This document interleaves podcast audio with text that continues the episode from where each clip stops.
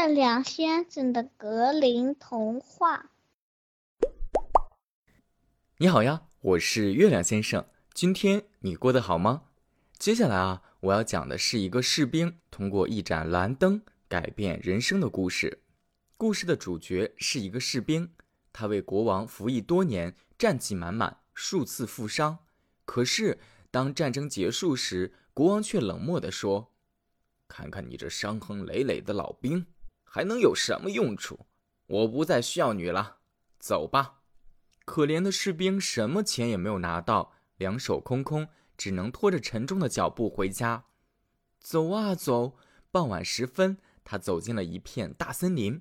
这个森林了无人烟，只看到不远处有一所透出一点灯光的小房子。士兵往房子的方向走，突然看见一个巫婆从房子里走出来。士兵一下子跪倒在地上，对他说：“好心人。”我是一个被放逐的士兵，求求你给我一个睡觉的地儿，再给我一点食物吧。我赶了一天的路，已经快不行了。巫婆瞟了他一眼，轻蔑地说：“哼，谁会无缘无故收留一个没用的士兵呢？不过，要是你能帮我做点什么，我倒是能考虑一下。”士兵抬起头来，眼睛亮了：“你想叫我做什么呢？只要我能做到，我都愿意。”嗯，你明天给我松一松园子里的土。士兵连忙答应。第二天，他拼命干了一整天，终于把硕大园子的土给松完了。巫婆看了一眼，叉着腰说：“嗯，干得不错，但动作太慢了。明天你得再给我劈柴。”老实的士兵又干了一整天，可是贪心的巫婆还想让士兵给他干活，说。明天呢，还有一件小事需要你帮忙。听好了，我有一盏宝贵的灯，发着蓝光，永远也不会熄灭。可是它掉进我家后院的井里了，你帮我把它捞上来吧。士兵想了想，确实是个轻松的活儿，便答应了。隔天，巫婆把士兵带到井边，用筐子把它放到了井里。士兵一眼就看到了那盏发着蓝光的灯，伸手抓住它，接着抬头大喊：“哎，我拿到了！你快把我拉上去！”于是巫婆把他往上拉。殊不知，当士兵快到井口的时候，巫婆伸手想把蓝灯夺走。多年行军的士兵十分敏锐，说道：“休想把灯抢走！我得先上到地面才行。”巫婆一听，火冒三丈。哼不知好歹，那你自个儿抱着灯，永远在这口枯井里待着吧。说完，马上松手，士兵呢就掉回到了井里，巫婆拂袖而去了。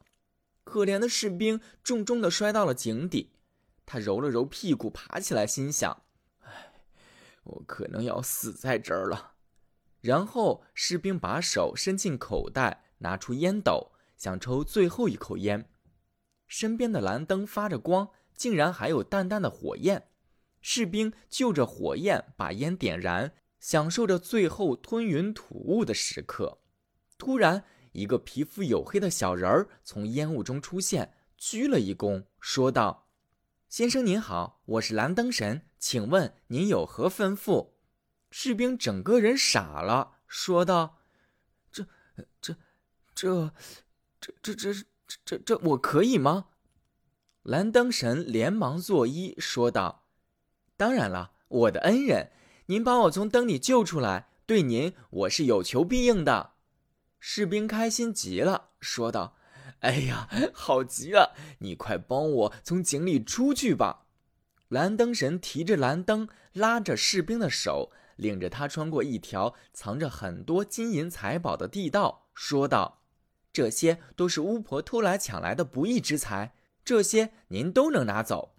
老实的士兵装了一袋子，说：“我要把这些财宝拿回村子里造福老百姓。”回到地面上后，士兵对蓝灯神说：“这个巫婆简直太可恶了，不但四处敛财，还弃我的性命于不顾。请你把她绑起来，让他接受审判。”话音刚落。令人毛骨悚然的尖叫声从耳边响起，一只巨大的野猫驮着巫婆从士兵面前一闪而过。蓝灯神回头说：“审判完毕，巫婆已上了绞刑架。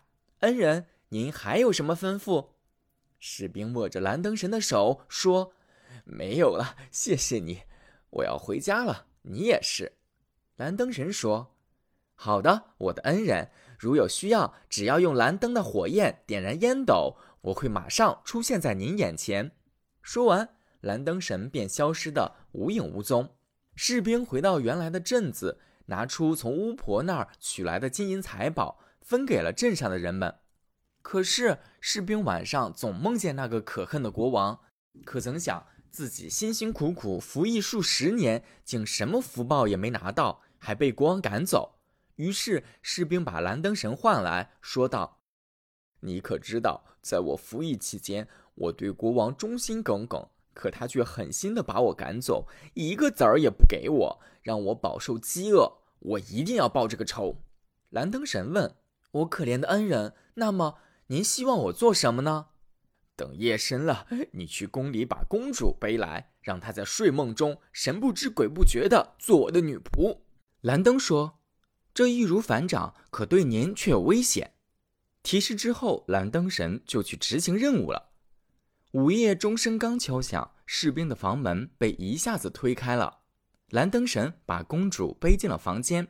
啊哈，小女仆，你来了！士兵叫喊着：“快去拿扫帚，把房间好好打扫一下。”公主打扫完毕，困得眼睛都快睁不开了，却心甘情愿，一声不吭的忙这儿忙那儿。公鸡啼鸣时，蓝灯神又把公主背回宫里，放到床上。